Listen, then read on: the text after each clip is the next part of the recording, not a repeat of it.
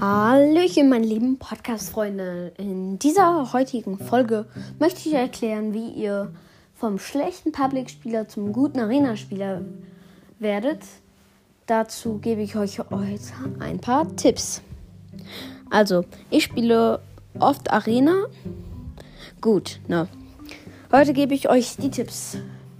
Zuerst bauen. Bauen ist ziemlich wichtig in Arena, denn ohne Bauen kannst du quasi nicht gewinnen. Denn ohne Bauen wirst du Schwierigkeiten haben und die Gegner werden dich einfach wegfetzen. Auf gut Deutsch. Okay. Deswegen musst du bauen. Bauen musst du üben, bauen musst du trainieren. Aber nicht nur bauen, sondern auch schnell bauen und editieren. Und auch schnell editieren. Das macht schon Sinn. Dann gebe ich heute die besten Editiertipps und die besten Fight-Tipps und die besten Bautipps. Erstmal zum Bauen.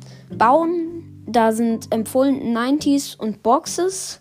Boxes ist einfach dich einbauen quasi und dann so voranbauen, aber so ein Boxen. Ziemlich praktisch. Übt man gleichzeitig Editieren, könnt ihr auf irgendeiner Privatwelt machen oder in einer flachen Kreativwelt. Ja, kann man machen. Gut. Dann gibt es noch das editieren, aber machen wir es eigentlich erstmal weiter mit dem Bauen. Bauen 90s. Wie, wie gut, wie kann man das gut üben? 90s ist ähm, Mauer, Mauer, Boden und dann eine Treppe drauf. Also links eine Mauer, geradeaus eine Mauer und ein Boden und dann eine Treppe drauf.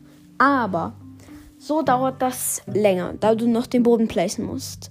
Wenn du aber nicht den Boden placest und versuchst direkt auf die nächste Treppe hoch drauf zu kommen, dann geht es viel, viel schneller, ist mir aufgefallen. Und damit kommst du auch schneller hoch. Ist sehr praktisch in Fights. Gut. Dann kommen wir zum Meditieren oder Boxkämpfen erstmal. Ja, ich bin ein bisschen lost am Start. Bei Boxkämpfen. Bei Boxkämpfen ist es, wie gesagt, wichtig zu editieren. Wie kann man das üben?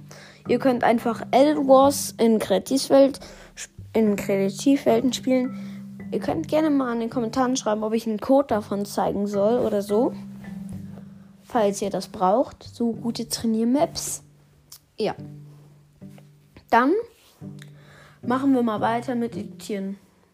Editieren kann man, wie gesagt, mit Edit Wars trainieren, aber du kannst es natürlich auch mit privaten Inseln machen. Oder halt 1v1-Maps, aber auf privat. Du kannst natürlich auch öffentlich spielen, wenn du dein Können mal wirklich beweisen möchtest.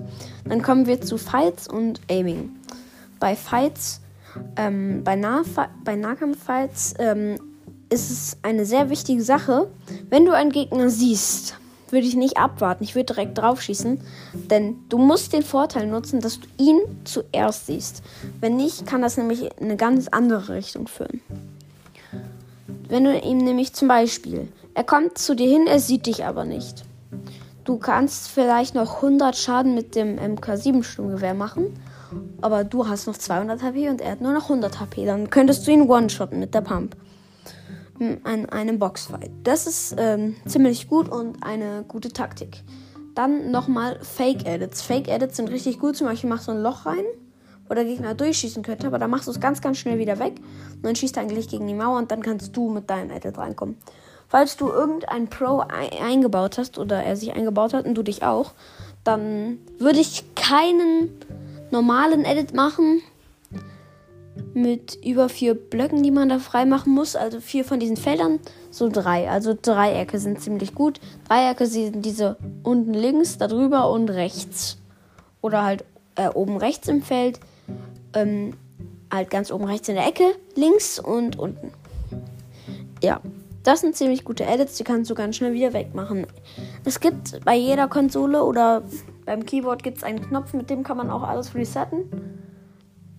Und das ist auch ziemlich praktisch. Gut, ja, das war es dann eigentlich auch schon mit der Tippfolge. Ich hoffe, sie hat euch gefallen. Ziemlich kurz, aber egal. So, ich wünsche euch jetzt noch einen schönen Tag und tschüss.